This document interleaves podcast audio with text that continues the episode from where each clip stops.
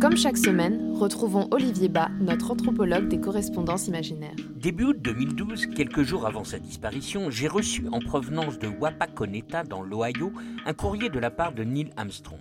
Il me faisait don de cette carte postale datée du 28 juillet 1969, accompagnée de ces quelques mots. Si un jour un musée Cyrano de Bergerac doit voir le jour, je vous confie ce que je lui avais écrit quatre jours après mon retour sur Terre, soit jour pour jour, 314 ans après son décès accidentel. Puisque j'ai toujours eu de mauvaises adresses, ma carte postale m'est à chaque fois revenue et la NASA ne m'a jamais montré d'intérêt pour la conserver. En effet, il l'avait d'abord adressée rue des Deux Portes dans le second arrondissement de Paris, qui, si elle est effectivement son lieu de naissance, s'appelle maintenant la rue du Sou. Puis, il l'avait envoyée, un peu par hasard, à Bergerac en Dordogne. Mais le Bergerac de Cyrano est situé dans la vallée de Chevreuse, donc aucune chance. Dernière tentative à Sanois, ville où Savinien de Cyrano de Bergerac décéda et où le facteur n'a sans doute pas cru de son devoir de le distribuer au centre Cyrano de Bergerac, la salle polyvalente de la ville du Val d'Oise. Cette carte postale est traduite de l'américain par Madame Avril Bas.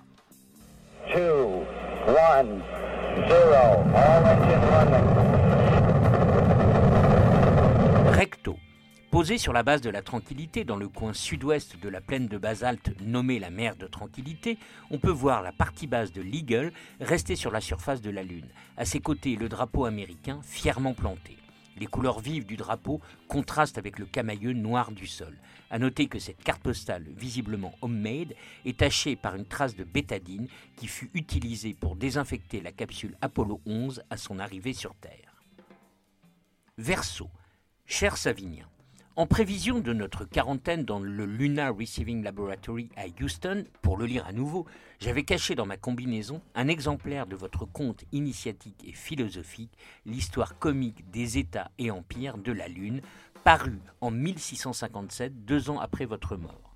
Je garde pour plus tard ce Tintin qui a cru marcher sur la Lune 15 ans avant moi.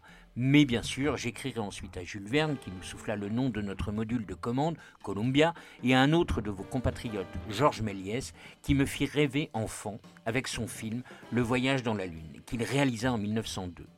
Mais je voulais vous écrire d'abord, car je vous considère sincèrement comme le premier auteur de science-fiction, n'en déplaise à M. Edmond Rostand, qui ne fit qu'effleurer ce pan de votre œuvre.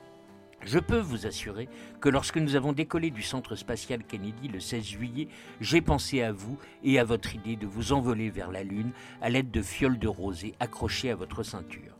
Puis, lorsque j'ai posé le pied sur l'astre lunaire le 21 juillet 1969 à 3h56 minutes et 20 secondes heure française, soit 6h41 après notre alunissage, j'ai cherché de suite vos sélénites.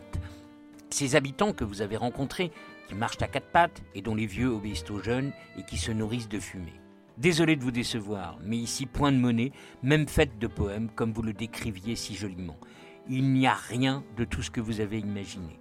Et nous n'avons pu que récolter 21 kg 550 grammes d'échantillons de sol lunaire après avoir parcouru 1000 mètres et séjourné 2 heures 31 minutes à l'extérieur de notre module lunaire Eagle. Mais même après tout ce que j'ai vu, et afin de remettre de l'humanité sur Terre, je fais mienne votre phrase initiale La Lune est un monde à qui le nôtre sert de lune. Grosse bise.